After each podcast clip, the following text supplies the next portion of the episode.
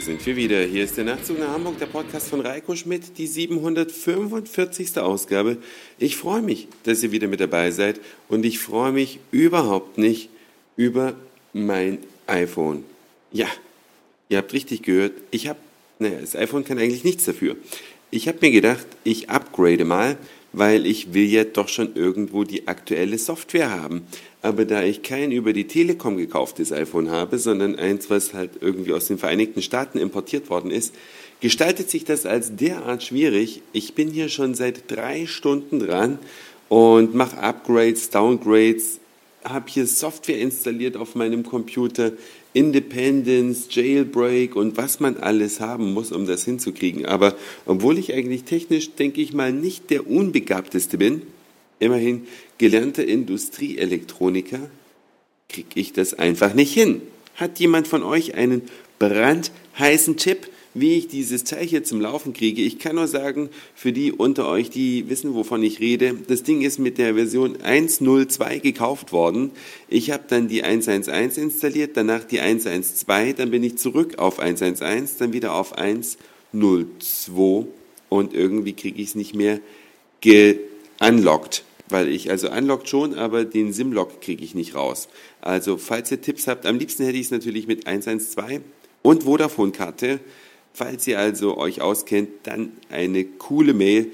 Ich habe schon mit Google rauf und runter, unglaublich. Vielleicht weiß der ein oder andere ja raten, würde mich riesig freuen. Jetzt kommt schon wieder, ah, das iPhone konnte nicht wiederhergestellt werden, ein unbekannter Fehler ist aufgetreten. Ah, ist das zum Kotzen. Na, äh, sorry, jetzt hätte ich auch beinahe noch was ganz Schlechtes gesagt. Auf jeden Fall, die Telekom selbst macht ja auch so ihre Späße. Ich sitze nämlich hier zu Hause seit mehreren Wochen ohne Internet. Hab ja ein Upgrade bestellt, hatte zuvor DSL und wollte jetzt VDSL haben. Und irgendwie wurde das DSL dann ganz schnell abgeschaltet von der Telekom, denn die haben gesagt, wir brauchen dann einen Vorlauf und dann kommt VDSL, da stört DSL nur, wir schalten es schon mal weg gesagt, getan. Aber jetzt hat sich hier ewig nichts getan, rief ich gestern bei der Telekom an und sag, Entschuldigung, ich warte jetzt schon so lange, was ist da los? Und dann wurde ich x-fach in die Warteschleife gelegt und durfte mir dann anhören, dass mein Auftrag hängen geblieben ist. Jetzt frage ich euch, wie kann ein Auftrag hängen bleiben?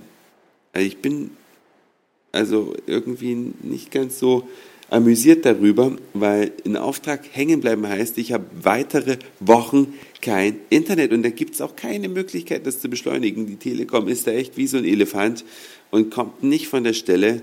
Also die Telekommunikation lässt bei Reiko derzeit zu wünschen übrig. Gott sei Dank habe ich hier meine UMTS-Karte, die mir meinen Nachtzug rettet. Das war's für heute. Dankeschön fürs Zuhören, für den Speicherplatz auf euren Geräten. Ich sag Moin, Mahlzeit oder Guten Abend, je nachdem, wann ihr mich hier gerade gehört habt. Würde mich sehr über eure Tipps und Tricks zum iPhone freuen. Und dann hören wir uns auf jeden Fall morgen wieder. Euer Reiko.